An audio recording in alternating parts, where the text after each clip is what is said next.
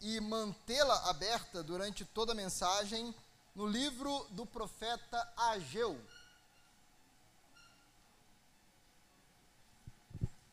Ageu é um livro pequeno, porém simples de ser encontrado.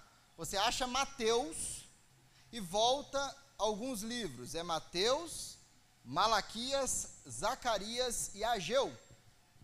E ali você vai encontrar o livro, o, o segundo menor livro do Antigo Testamento, mas que tem tesouros inefáveis. Amém? Ageu capítulo 2, a partir do versículo 20.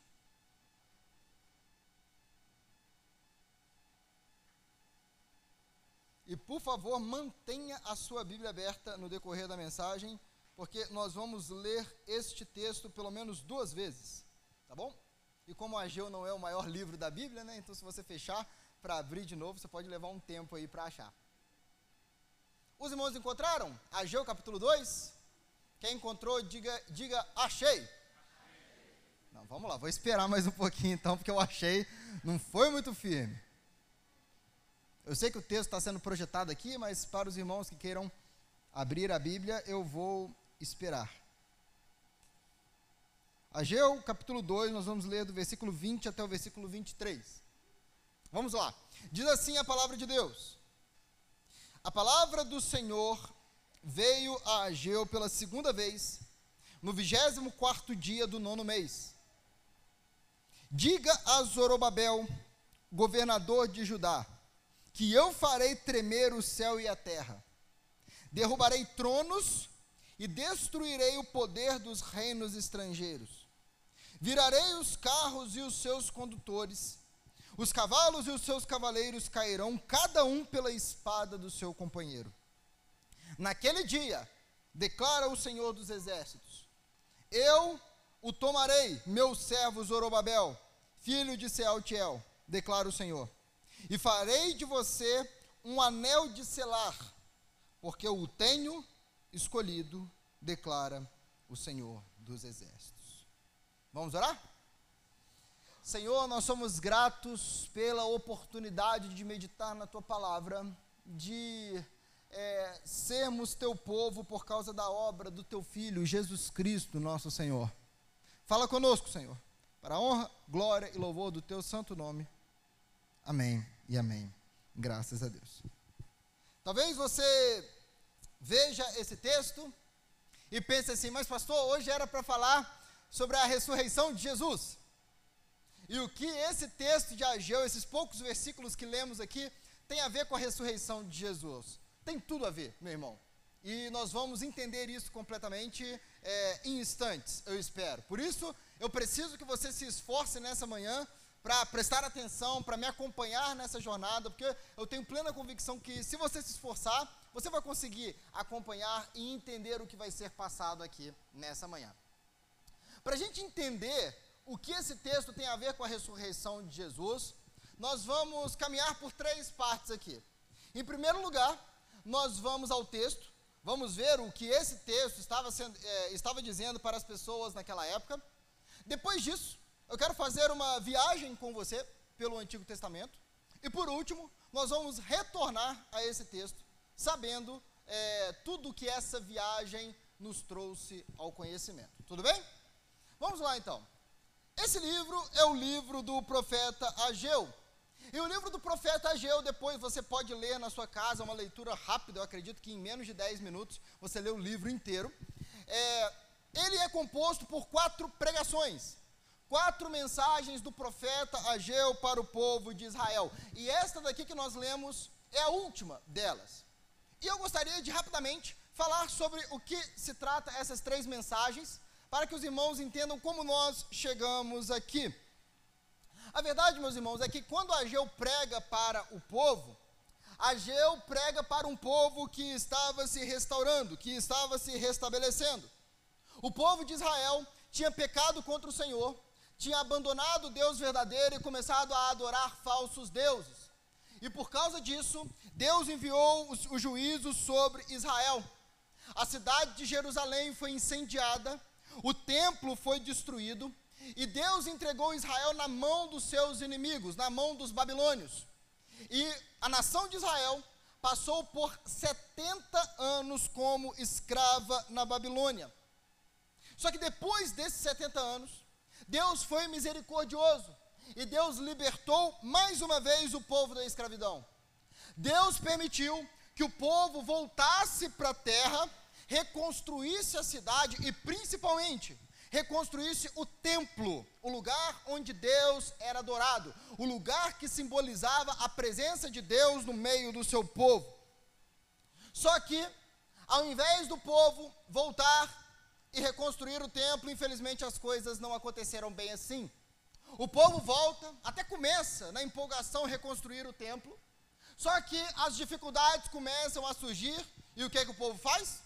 O povo deixa a obra de lado e começa a tocar a sua própria vida. E meus irmãos, a obra não ficou parada por um mês, a obra não ficou parada por um ano, a obra ficou parada por incríveis 16 anos. O templo, como eu disse, o lugar onde Deus era adorado foi deixado de lado, foi deixado em ruínas, enquanto as casas, os negócios estavam andando a todo vapor. O Deus que merece toda honra, toda glória, todo louvor, foi colocado em segundo, terceiro, quarto, quinto lugar. As pessoas estavam falando, primeiro os meus interesses, depois, quando der tempo, a gente faz a vontade de Deus e reconstrói o templo. Só que chega uma hora que Deus meio que se cansa da rebeldia do povo, e Deus levanta um homem chamado Ageu para denunciar o pecado do povo e para chamar o povo a reconstruir o templo. E aí nós chegamos nessas quatro mensagens de Ageu. A primeira, que está lá em Ageu capítulo 1, é o capítulo 1 inteiro. Nessa primeira mensagem, que aconteceu no dia 29 de agosto, Deus denuncia o pecado do povo. Deus fala: vocês estão cuidando dos seus próprios interesses e não, e não estão cuidando do meu interesse. Eu sou o rei, o senhor dos exércitos, digno de toda adoração. Deus levanta Ageu para denunciar o pecado do povo e para chamar o povo a se arrepender, a fazer o que não estava fazendo e deveria fazer. Ageu prega, o povo ouve, o povo se arrepende e começa a reconstruir o templo. Só que essa tarefa não era tão simples. E por causa disso, dois meses depois, Deus levanta Ageu para entregar outra mensagem. O povo estava tendo que lidar com ruínas de 70 anos. E naquela época não tinha maquinário, não tinha nada disso. E quem já trabalhou em obra, ou pelo menos no mutirão aqui da igreja como eu, sabe que mexer com entulho é a pior coisa que existe, meu irmão. Não é? Juntar entulho, carregar entulho, é uma coisa horrorosa. Agora pensa um entulho, não de uma pequena parede, mas do templo de Salomão, em ruínas, e tendo que limpar todo esse terreno, sem maquinário, sem tecnologia, sem nada. A tarefa era duríssima. O povo estava fazendo isso sem recursos. E por isso o povo já começa a se desanimar. E aí, Deus levanta o profeta Ageu e encoraja o povo. Digam, coragem, coragem, porque eu estou com vocês. Dois meses se passam, o povo continua dedicado, e aí, o que acontece? O povo termina aquela primeira etapa. O povo termina aquele, aquela limpeza do terreno, aquela retirada de ruínas, depois de muito suor. Eles tinham chegado ao fim do começo, ao fim da primeira etapa. E aí, diante disso, nesse dia em que essa primeira etapa foi concluída, mais uma vez Deus levanta o profeta Ageu. E ele entrega a terceira mensagem. Deus faz com que o povo se lembre de tudo que produziu a ruína. Por quê? Porque quando a gente conclui uma etapa importante da vida, a gente tende a relaxar. A gente tende a falar assim: não, agora está bem. E Deus levanta o profeta Ageu para que eles não se esquecessem de como o pecado produziu desgraça na vida daquele povo. Produziu escravidão, produziu fome, produziu sede, produziu destruição. E Deus faz isso para quê? Para que eles jamais se esqueçam jamais voltem para os seus caminhos. E agora, depois dessas mensagens, nós chegamos à quarta mensagem, que é a de hoje. E essa mensagem acontece no mesmo dia da terceira. É a quarta mensagem e também é a mais curta de todas elas. E essa mensagem, meu irmão, é direcionada a um único homem. E nós podemos ver que homem é esse no versículo 20 e 21. Veja o que diz a palavra de Deus. Diz assim: A palavra do Senhor veio a Ageu pela segunda vez, no 24 dia do nono mês. Diga a Zorobabel, governador de Judá. Então, essa palavra é dita a Zorobabel. E quem era esse tal de Zorobabel? Era o governador de Judá. Era o presidente, se nós podemos assim, de Judá naquela época. Era o governante, era o líder político. E o que Deus tem a dizer para Zorobabel? Vamos lá no versículo 21, ver isso com os nossos próprios olhos. Diz assim o versículo 21: Diga a Zorobabel, governador de Judá, que eu farei tremer o céu e a terra. O que, é que Deus está dizendo aqui? Deus está dizendo que em breve, e ele diz: em breve, ele vai agir de um jeito toda a criação será afetada. Ele vai agir de um jeito que os céus serão abalados, a terra também será abalada. Nada ficará fora do alcance dessa atitude de Deus. Mas, pastor, que negócio é esse que Deus vai fazer? Deus explica no versículo seguinte para Zorobabel. Veja o versículo 22. Deus diz assim: Derrubarei tronos e destruirei o poder dos reinos estrangeiros. Virarei os carros e os seus condutores. Os cavalos e os seus cavaleiros cairão, cada um pela espada do seu companheiro. Meu irmão, Deus está dizendo que ele iria fazer algo grandioso nos governos do mundo. Deus está dizendo que a política mundial seria violentamente sacudida. E quem está falando isso é o próprio Deus. Deus diz para Zorobabel que ele vai derrubar os tronos, que ele vai destruir o poder dos reinos estrangeiros. Preste atenção. Deus está falando isso para quem? Para o governador de Judá, para o governador de uma nação específica. Deus está falando para este homem que os outros reinos das nações vizinhas, os outros governos seriam derrubados. Os governantes das outras nações seriam retirados dos seus tronos, eles perderiam o seu poder. E como é que Deus fala que vai fazer isso? Destruindo o poder militar dessas nações. Aqui fala de soldados, de carros de guerra. Deus vai falar que esses carros serão derrubados, que os soldados chegarão à insanidade de matar uns aos outros, ou seja, o poder dessas nações será dissolvido, será desfeito. Mas e com Zorobabel? E com a nação de Judá? Será que isso também vai acontecer? A resposta é não. Veja o versículo 23. Versículo 23 diz assim: Naquele dia, declara o Senhor dos Exércitos, eu o tomarei, meu servo Zorobabel, filho de Sealtiel, declara o Senhor, e farei de você um anel de selar, porque o tenho escolhido, declara o Senhor dos Exércitos. Enquanto Deus avisa que os governantes das outras nações vão cair, Deus avisa para Zorobabel que isso não iria acontecer com ele, pelo contrário, Deus promete honrar Zorobabel, o governador de Judá naquela época. Deus, Deus usa uma expressão aqui interessante. Deus diz que faria de Zorobabel um anel de selar no seu dedo.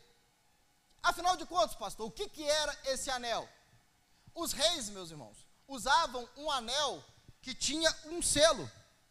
E esse selo funcionava como a assinatura do rei em documentos oficiais.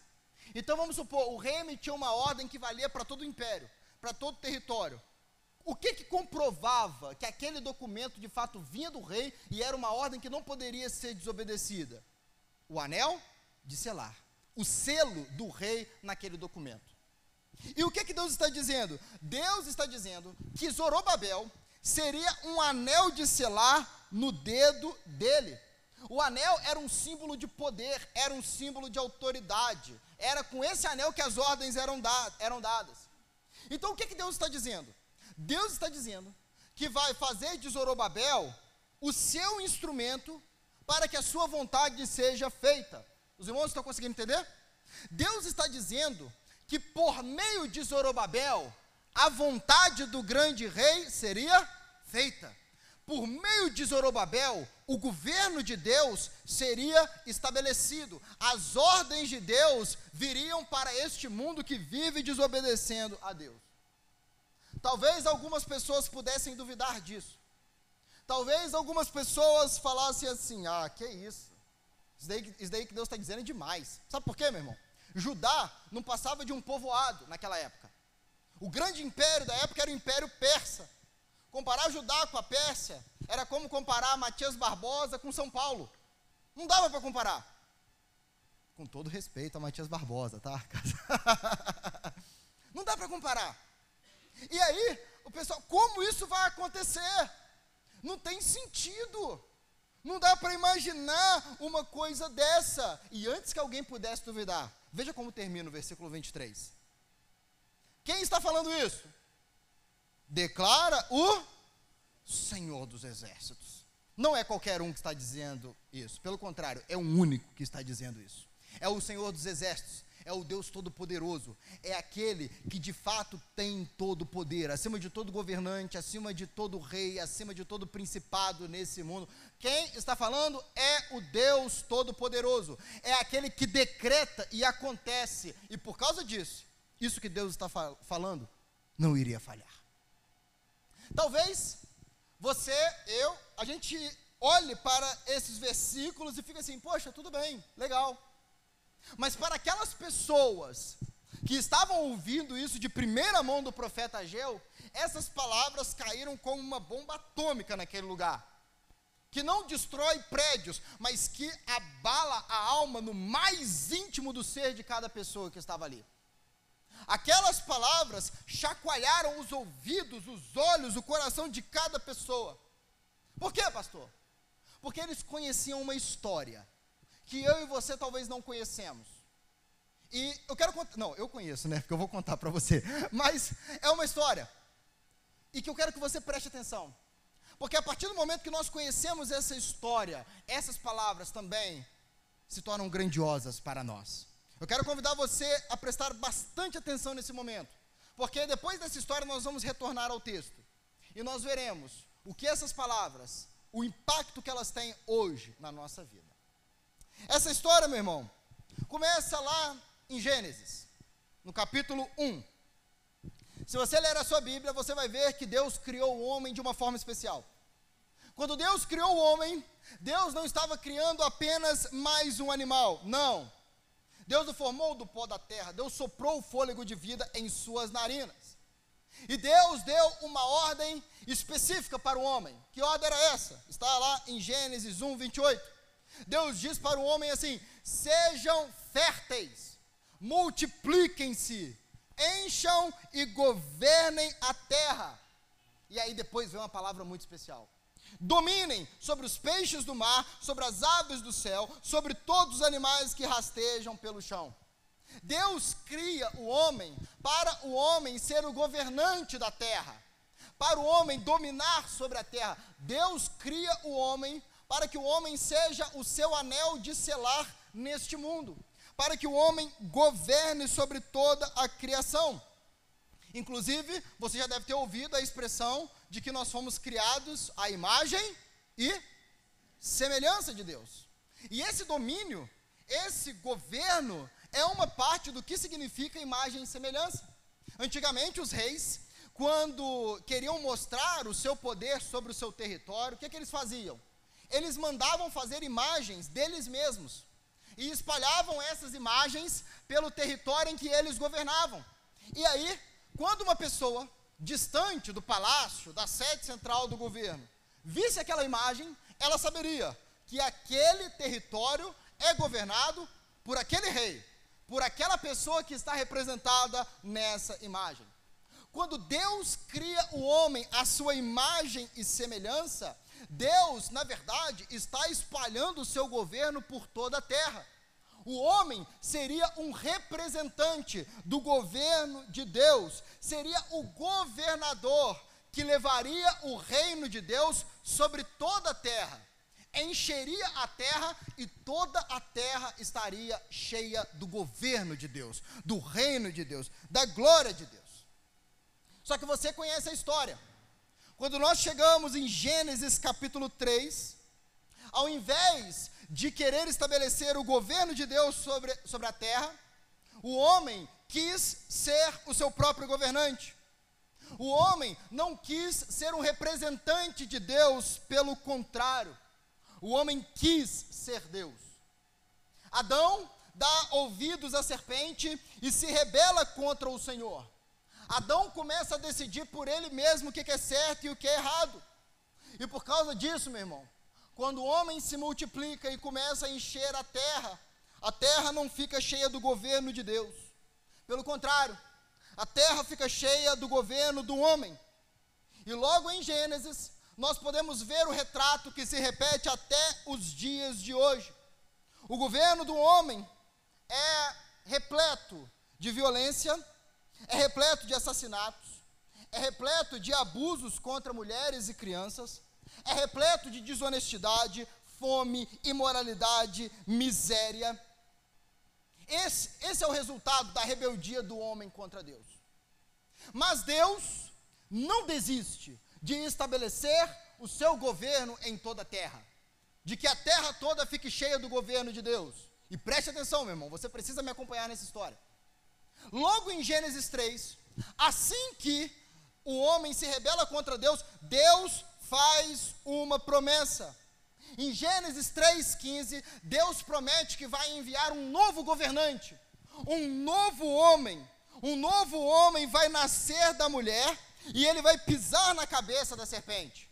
Ao invés de ser como o primeiro homem que se rebelou contra Deus, esse novo homem vai esmagar a serpente e vai fazer a vontade de Deus. E o Antigo Testamento inteiro, meu irmão, inteiro, é Deus preparando o cenário para a vinda desse rei, para a vinda desse governante, para a vinda desse novo homem.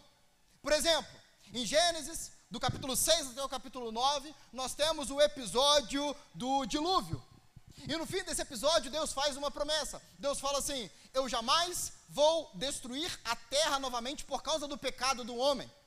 E por que Deus está prometendo isso, meu irmão? Porque se Deus destruísse a terra, como é que viria um novo homem que governaria com justiça para todo sempre? Não tem sentido. Depois disso, as páginas se passam e Deus chama Abraão para que de Abraão viesse o povo que seria governado por esse novo governante. Depois, anos mais tarde, Deus dá uma terra para esse povo. Você também conhece, o povo sai do Egito e vai para a terra prometida. Deus dá uma terra para esse povo habitar. E anos depois, depois que muita água passa debaixo dessa ponte, o Deus que formou o povo, o Deus que deu uma terra, agora também dá um rei para esse povo. E o nome desse rei era Davi, que foi descrito como o homem segundo o coração de Deus. E para Davi, para esse rei, Deus faz uma promessa extraordinária. Repito, não uma promessa pequena, não uma promessinha, mas uma promessa que assim, é difícil nós imaginarmos a grandeza dela. Em 2 Samuel capítulo 7, Deus promete para Davi que o reinado dele não acabaria ali na sua morte. Não. Deus promete para Davi que a família dele iria reinar para todo sempre sobre esse povo que ele formou. Deixa eu repetir. Deus promete para Davi que a família dele, a linhagem dele, iria reinar não muitos anos, não alguns séculos, mas iria reinar para sempre. Davi, a família de Davi seria uma dinastia sem fim. Deus disse para Davi literalmente: o seu trono, Davi, será estabelecido para sempre. E quando a gente vai lendo as páginas ali de é, 1 e 2 Samuel, 1 e 2 Reis, nós vemos que Deus de fato abençoa grandemente a família de Davi. Davi se torna um grande rei, vence batalhas, domina sobre as outras nações. Só que isso fica ainda mais visível quando o seu filho começa a reinar. Quando Salomão assume o poder, ah, meu irmão, aquilo ali era prosperidade total. Salomão começa a governar, e Salomão é um rei sábio, não existia ninguém sábio como ele. O reino era tão grandioso que as outras nações vinham e se admiravam com a grandeza do reino de Salomão. O reino era tão rico que tinha tanta prata, meu irmão, tanta prata, que a prata nem tinha valor. Todo mundo tinha, tanta prata era tão abundante que prata era algo assim, era como se fosse a pratinha de 5 centavos ali, sabe? Só que era prata mesmo, de verdade, maciça. Então nós temos ali um reinado extraordinário e Salomão, inclusive, constrói o famoso Templo de Salomão. Um templo grandioso, banhado a ouro. E quando o templo fica pronto, ah, meu irmão, Deus desce. Quando o templo fica pronto, o templo é cheio da glória de Deus. Ninguém consegue ficar dentro do templo. E Deus está dizendo ali o que claramente? Que Ele está no meio do seu povo. Que Deus habitava no meio do seu povo. Então agora nós chegamos num ponto crucial da história, num ponto chave. Pensa comigo, nós já temos o povo de Deus formado, já temos o povo de Deus vivendo na terra de Deus, e já temos o povo de Deus na terra de Deus sendo governado pelo rei que ele escolheu. E Deus ainda está no meio do povo, no templo. E aí surge a pergunta: será que Salomão é aquele homem que Deus prometeu lá no Gênesis? Será que Salomão é aquele que vai derrotar a serpente? Será que Salomão é o anel de selar nas mãos de Deus que vai trazer o reino de Deus sobre toda a terra? E a resposta é: não. Infelizmente, não. Porque assim como Adão, Salomão também se rebelou contra o Senhor. Da mesma forma que Adão ouviu a voz estranha e deu as costas para Deus, Salomão seguiu os mesmos passos. Salomão começou a adorar falsos deuses e Salomão começou a fazer aquilo que Deus reprova. E os seus filhos, a família de Davi, a linhagem de Davi, com poucas exceções, também fizeram a mesma coisa. Também abandonaram o Senhor e também começaram a adorar falsos deuses. Meu irmão, que frustração. Olha só. Aquela família que Deus prometeu abençoar e fazer com que ela reinasse para sempre, acabou se rebelando contra Deus. Acabou fazendo a mesma coisa que Adão fez. E o resultado disso foi o quê? Disciplina da parte de Deus. A família de Davi continuava reinando, mas todo aquele poder e toda aquela glória daquele reino foi minguando cada vez mais. O território diminuiu, as riquezas foram perdidas, e inclusive as nações ao redor, as nações estrangeiras, os inimigos de Israel, se tornaram mais fortes do que aquela nação. E nesse tempo, enquanto a nação está minguando, enquanto a família de Davi lá no trono faz besteira atrás de besteira, adora falsos deuses, Deus começa a levantar profetas.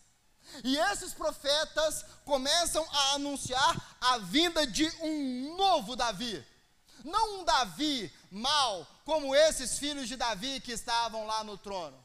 Não um descendente de Davi que pratica a desonestidade, a violência. Não, não, não, não, não. Um descendente de Davi justo. Um descendente de Davi que derrotaria a serpente. E um descendente que governaria para todo sempre.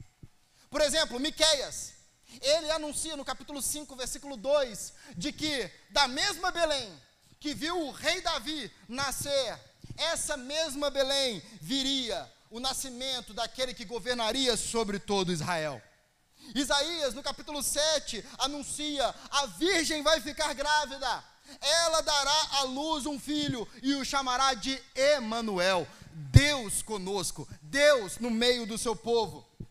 No capítulo 9, Isaías também diz que um menino nascerá, e um menino será dado ao povo. E esse menino não é qualquer menino, pelo contrário, é um descendente de Davi. E Isaías diz assim: o governo estará sobre os seus ombros, e ele será chamado de maravilhoso conselheiro, Deus poderoso, Pai eterno e príncipe da paz. E olha o que Isaías anuncia. Isaías diz o seguinte: o seu governo e a sua paz jamais terão fim. Reinará com imparcialidade e justiça no trono de Davi, e ele fará isso para todo o sempre. Ou seja, Deus, enquanto os filhos de Davi estão fazendo cada vez mais maldades no governo, Deus começa a anunciar por profetas que um descendente de Davi viria e viria para governar para todo sempre. E viria estabelecer um governo justo, e viria para derrotar a serpente, para estabelecer a paz e estabelecer o governo de Deus sobre toda a terra. Mas enquanto os profetas anunciam isso, a descendência de Davi continuava a pecar. E continuava a pecar com cada vez mais intensidade. Meu irmão, um dos descendentes de Davi, chamado Manassés, chegou a cometer o terrível ato de sacrificar o seu próprio filho em honra a outros deuses, em culto a outros deuses. E esse foi um dos atos. E meus irmãos, chegou um ponto que a paciência de Deus chegou no limite. E por causa disso, Deus decide derramar um juízo mais severo sobre o seu povo. O povo que tinha se tornado uma grande nação, veria o seu número diminuir drasticamente. O povo que recebeu a terra seria expulso da terra. E a família que recebeu a promessa de que iria reinar para todo sempre foi arrancada do trono.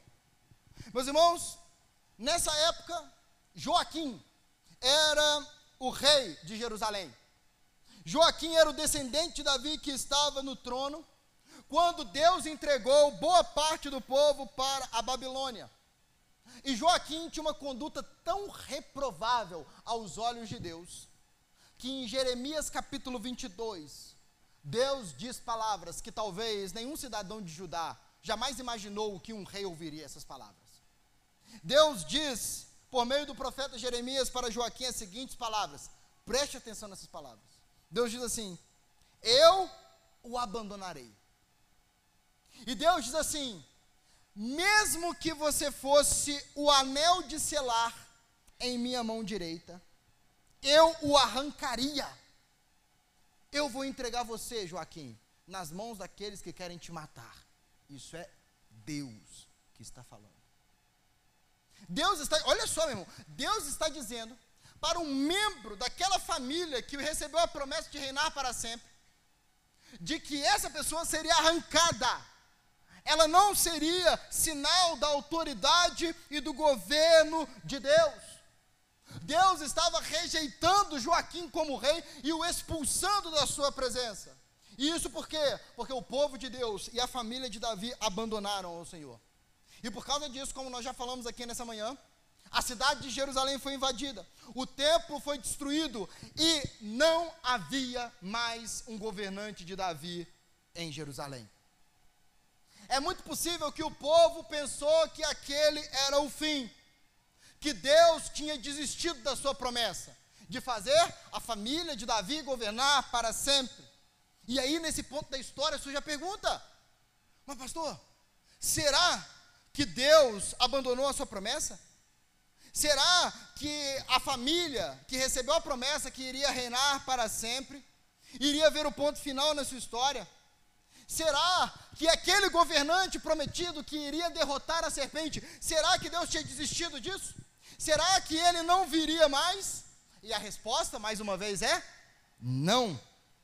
E por que não, pastor? Porque, em primeiro lugar, antes do povo ir para a escravidão, Deus já tinha avisado ao povo: essa escravidão vai durar 70 anos. E no fim dos 70 anos vocês vão voltar para a terra. No fim dos 70 anos, eu vou restaurar vocês e vocês estarão aqui de volta na terra. Deus fez essa promessa. O exílio, a escravidão, não era o juízo final, era a disciplina da parte de Deus. E meus irmãos, 70 anos se passam. E enquanto isso, o povo está lá na Babilônia. O povo não está mais em Jerusalém. O povo está escravizado. Ah, meu irmão. Enquanto o povo está lá escravizado na Babilônia, o que que Deus faz? Mais uma vez, Deus levanta profetas. E estes profetas, mais uma vez, repetem a promessa. Eles anunciam a chegada de um novo Davi, um novo governante, que iria reinar para todo sempre sobre toda a terra por meio do profeta Ezequiel, enquanto o povo estava lá na Babilônia, enquanto Jerusalém estava em ruínas, Deus avisa por meio do profeta Ezequiel. Deus diz: Eu vou trazer um pastor sobre o meu povo, o meu servo Davi. Ele vai alimentar as minhas ovelhas, ele será o pastor das minhas ovelhas. Eu serei o Deus do meu povo, e o meu servo Davi será o príncipe no meio deste povo, será o governante do meio desse povo. Enquanto o povo estava na Babilônia, Deus levanta o profeta Daniel. O rei da Babilônia tem um sonho de uma estátua e de uma pedra que bate no pé dessa estátua e derruba ela por completo. E Daniel fala assim: Rei, este sonho significa que muito em breve os reinos desse mundo cairão e Deus vai estabelecer um governo que dura para todo o sempre. Enquanto o povo está escravizado na Babilônia, Deus está avisando: meus propósitos não mudaram. Eu vou trazer o um novo homem, o um novo rei, o um novo governante que vai reinar para todos sempre. 70 anos se passam, meu irmão. A escravidão chega ao fim. O povo é liberado para retornar a Jerusalém para reconstruir o templo. E quando o povo volta para a terra, meu irmão, quem é o governador desse povo?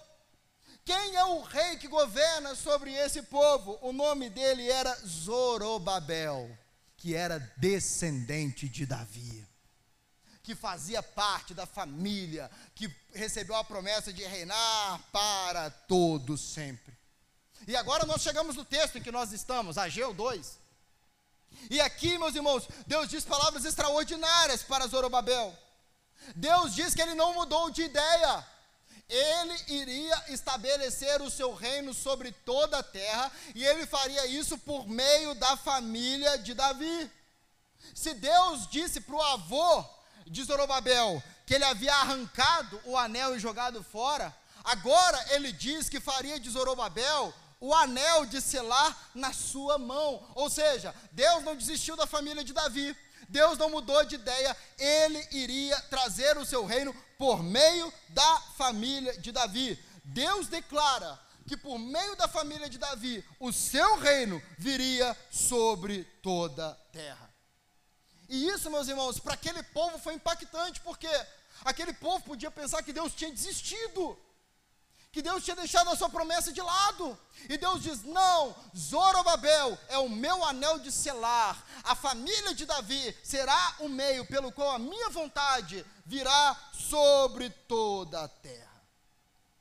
Só que, meus irmãos, a história não termina em Zorobabel. Chegou a hora de nós aqui na história darmos mais um passo. Porque hoje nós sabemos de algo que aquele povo não sabia nós sabemos isso porque o tempo passou. E nós olhamos olhar para trás e ver aquilo que aquelas pessoas só poderiam olhar se visualizassem o futuro. Nesse texto, Deus faz promessas para Zorobabel. Mas as promessas de Deus não foram cumpridas em Zorobabel. Zorobabel aqui funciona como um representante da família de Davi. Por exemplo, eu falei aqui das palavras de Ezequiel. Deus falando que levantaria o seu servo Davi para governar sobre o povo. Deus não está dizendo que vai ressuscitar Davi dos mortos para Davi reinar para sempre. Não. Davi funcionava aqui como um representante da família de Davi, certo? Da mesma forma, quando Deus se dirige a Zorobabel, as promessas que são feitas são para a família de Davi. Zorobabel aqui é um representante dessa família. Então, quando Deus, preste atenção, quando Deus está prometendo que vai derrubar os outros reinos e que vai colocar o grande governante, Deus não está falando de Zorobabel. Deus está falando da família de Davi. Deus está falando do descendente que viria. Ah, meu irmão, e 500 anos se passam. E chega o descendente prometido chega o filho de Davi, que reinaria para todo sempre. É na primeira página do Novo Testamento que a preparação do cenário chega ao fim. E a promessa de Gênesis 3,15 se cumpre. É na primeira página do Novo Testamento que nós já começamos Mateus lendo assim: Esta é a genealogia de Jesus, o Cristo. Esta é a genealogia daquele que veio para derrotar a serpente e para trazer o reino de Deus. E nós vemos que ele é o descendente de Abraão, ele é o descendente de Davi, ele também é descendente de Zorobabel. E como Isaías profetizou, a virgem ficou grávida, e foi assim que Deus enviou o seu filho para ser o governante sobre toda a terra. Ah, meu irmão, este Jesus, o Salvador, o Senhor, viveu uma vida perfeita, sem pecado. Assim como Adão, um dia ele se encontrou com a serpente. Mas ao contrário de Adão, ele não foi convencido pela serpente, ele venceu a serpente. Enquanto Adão se rebelou contra Deus em um jardim, Jesus se manteve fiel em um deserto. Enquanto Adão seguiu o conselho da serpente, Jesus disse: Retire-se, Satanás. Enquanto Adão foi expulso do jardim, Jesus viu Satanás bater em retirada. Só que, mesmo vivendo uma vida perfeita, meu irmão, mesmo vivendo uma vida sem pecado, Jesus termina, e repara as aspas aqui, Jesus termina a sua vida sendo tratado como um criminoso. Mesmo não tendo agido como Adão, Jesus recebe a mesma punição que Adão, e uma punição maior do que ele. Adão foi expulso do jardim. Adão foi expulso para longe da presença de Deus. E Jesus também foi abandonado por Deus. Joaquim, aquele rei mau, Deus disse para ele: eu o abandonarei. Mas Jesus foi justo. E mesmo sendo justo, mesmo sendo perfeito, naquela cruz ele gritou: Meu Deus, meu Deus, por que me abandonaste? E talvez você se pergunte por que isso aconteceu. Jesus, meu irmão, é o Filho de Deus. Jesus veio para ser o rei do reino de Deus sobre toda a terra. Jesus é o filho de Davi que vai reinar para sempre. Mas na sua primeira vinda, sabe o que, ele veio fazer? Ele veio para salvar o povo que vai viver nesse reino. Na sua primeira vinda, ele vem para formar o povo que vai viver no reino governado por ele. Foi para isso que Jesus veio, meu irmão, na primeira vez. Jesus veio e pagou o preço pelos nossos pecados. Naquela cruz, aquele que não ouviu a serpente foi, lugar, foi massacrado no lugar de nós que ouvimos a serpente.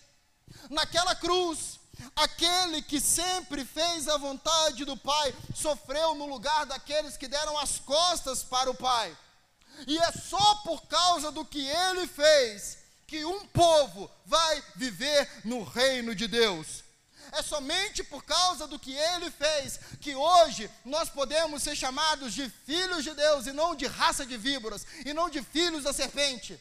É só por causa do que ele fez que hoje nós temos a vida eterna. Ah, meu irmão, Jesus é o cumprimento das promessas de Deus. Jesus é o escolhido de Deus para reinar para todos sempre. Ele é o novo homem. Ele é o homem nascido da mulher que pisa na cabeça da serpente e reina para sempre. Ele é o filho de Davi e o seu reino jamais terá fim. E por causa disso, meu irmão, se o reino de Jesus jamais terá fim, é óbvio que ele não permaneceria naquele sepulcro é óbvio que a morte não poderia detê-lo.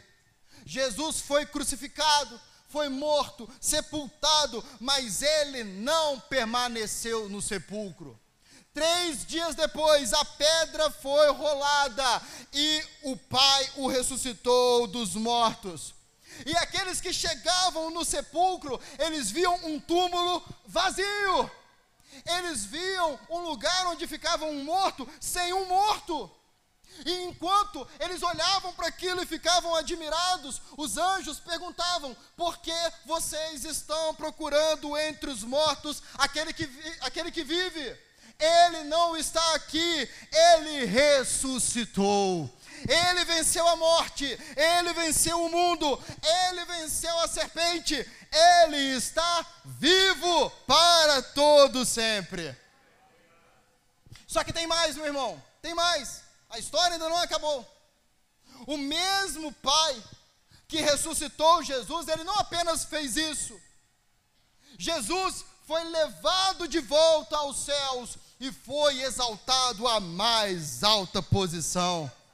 Ah, meu irmão, hoje, enquanto nós estamos aqui, hoje, dia 17 de abril de 2021, 22, enquanto nós estamos aqui, Jesus está acima de toda a criação. Hoje, Jesus está acima de todos os governos desse mundo, de todos os presidentes, de todos os exércitos, de todas as nações. Hoje, enquanto nós estamos aqui, Jesus está acima de todos os anjos. Ah, meu irmão, hoje Jesus está assentado no mais alto e sublime trono, e desse trono ele jamais será retirado. Ele é o Rei dos Reis, Ele é o Senhor dos Senhores, Ele é o Filho de Davi que vai reinar para sempre. Ele é aquele que pisou na cabeça da serpente, Ele é aquele que tem um nome que está acima de todo nome, Ele é aquele diante de quem todo joelho se dobrará. Ele é aquele para quem todos um dia vão apontar e vão dizer: Jesus Cristo é o Senhor. Ele é aquele que em breve esmagará Satanás debaixo dos nossos pés. Ele é o escolhido de Deus que vive para sempre e que reina para todo sempre. E queridos, a história ainda não acabou muito em breve, esse mesmo Jesus, que ressuscitou dos mortos, está vivo e que hoje reina no trono celestial. Este Jesus, em breve, virá a esse mundo para reinar diante de todos. Esse Jesus que hoje reina em um lugar que nós não podemos ver, em breve estará reinando bem diante dos nossos olhos. E nesse dia, no dia que ele vier, as palavras de Ageu 2, do versículo 20 ao versículo 23, serão cumpridas. Veja o que diz o versículo 21. Vamos voltar ao texto. Versículo 21 diz assim: Diga a Zorobabel, governador de Judá, no, que eu farei tremer o céu e a terra Deus avisa para o representante da família de Davi que em breve ele irá fazer o céu e a terra tremerem. E meus irmãos, na vinda definitiva do filho de Davi, o filho de Deus, toda a terra será afetada.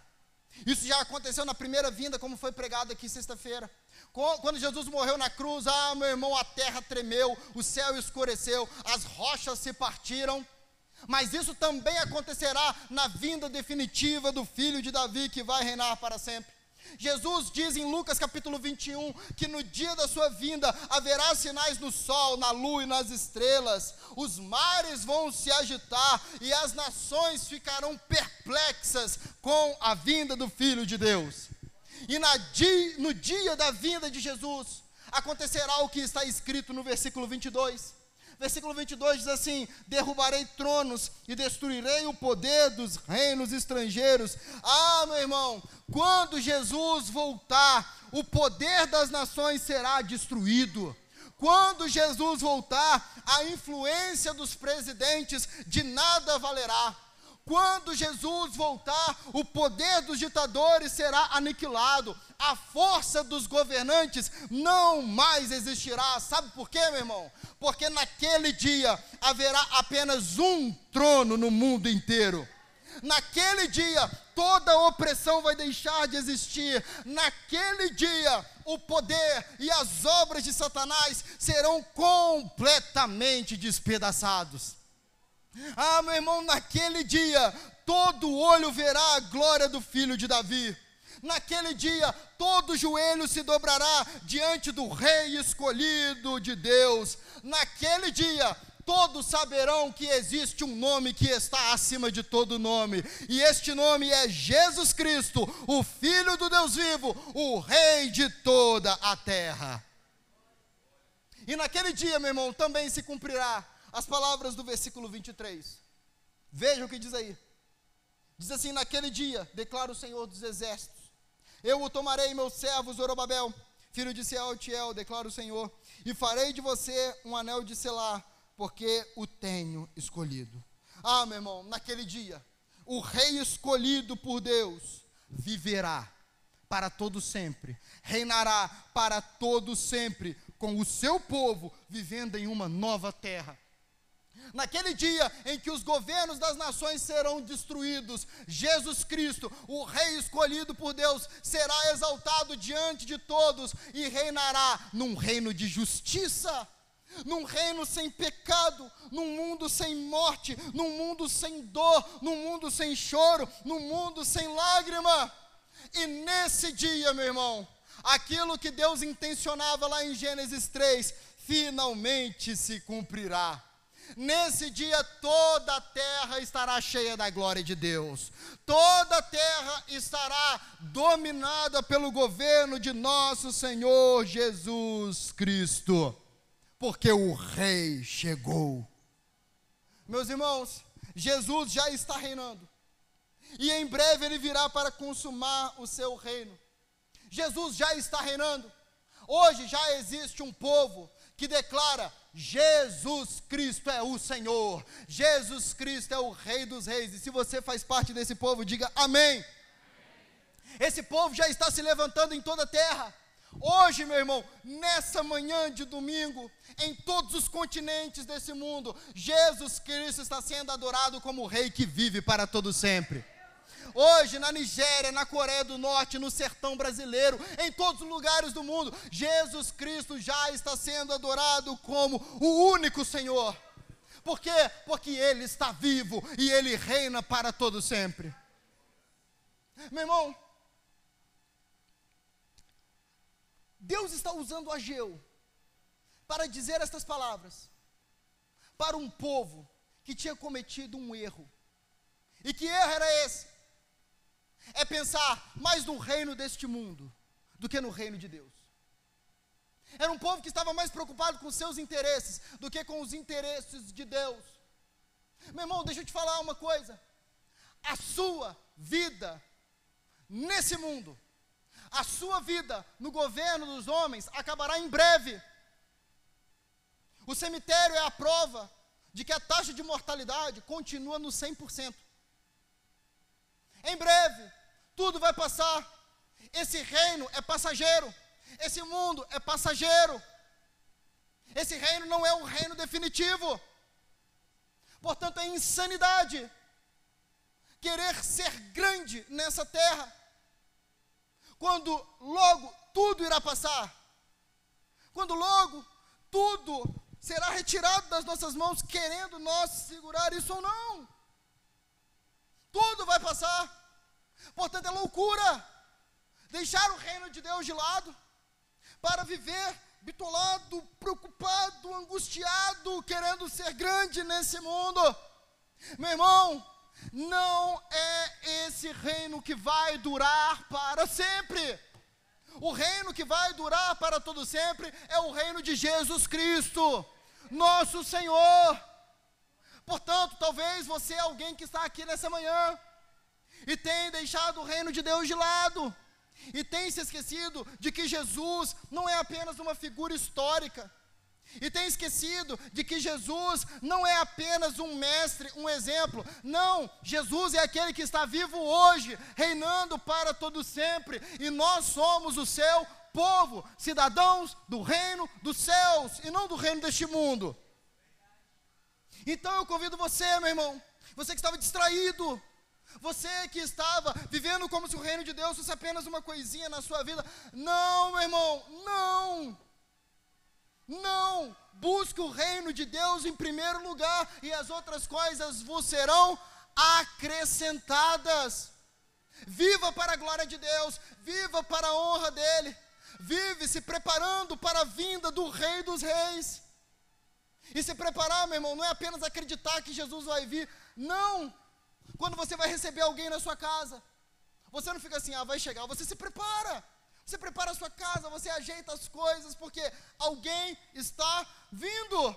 Meu irmão, Jesus está vindo. E nós precisamos nos preparar para a sua vinda.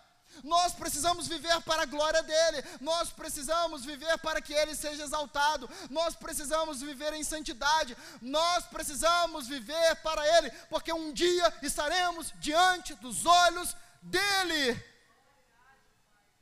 Portanto, você que está aqui nessa manhã, talvez você ainda não se entregou completamente a Jesus. Hoje é o dia de você se arrepender dos seus pecados. Hoje é o dia de você abandonar a sua vida de pecado e se entregar ao Rei dos Reis, ao Senhor dos Senhores. Hoje é o dia de você deixar de lado a voz da serpente e se dobrar diante daquele que esmagou a serpente no Calvário. Hoje é o dia de nós nos dobrarmos e dizermos: Jesus está vivo, Ele é o Senhor e a minha vida é totalmente dele. Ele é o filho de Davi, Ele é aquele que vai governar para todo o sempre. Ah, meu irmão, essa é a nossa esperança. Jesus é o Rei dos Reis, Jesus é o Senhor dos Senhores, e isso nos faz viver no presente, cheios de coragem para fazer a obra de Deus e para viver uma vida que agrada a Deus. E isso também nos faz levantar os olhos e olhar com grande esperança para aquele grande dia em que todas as nossas lágrimas serão enxugadas e veremos a face do nosso Rei vindo sobre as nuvens dos céus para derrotar os inimigos e reinar para todos sempre. Eu quero convidar você a ficar de pé, nós vamos orar.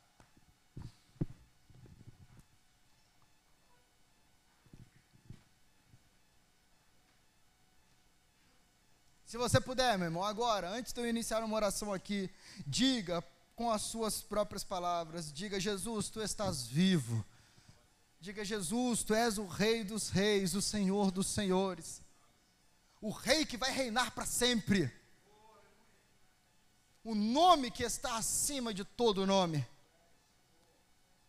Ele é aquele que pisou na serpente, ele é aquele que venceu a morte, ele é aquele que vai reinar para todo sempre. Senhor, nós nos achegamos diante de Ti. Pai, em primeiro lugar, nós te louvamos pelo Teu poder. Os Teus propósitos não vão falhar. E se o Senhor prometeu, que um filho de Davi reinaria para sempre. Isso vai acontecer, Senhor. Tu és o Deus Todo-Poderoso, o Deus sábio.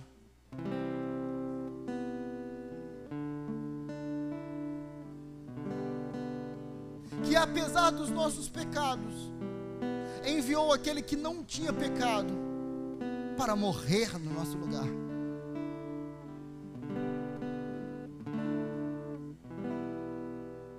Nós te louvamos, Senhor. Nós exaltamos o teu nome. E nós juntos, nessa manhã, declaramos em uma só voz que Jesus Cristo, teu único filho, é o nosso Senhor. Ele é o nosso rei, Senhor. Ele é o nosso salvador.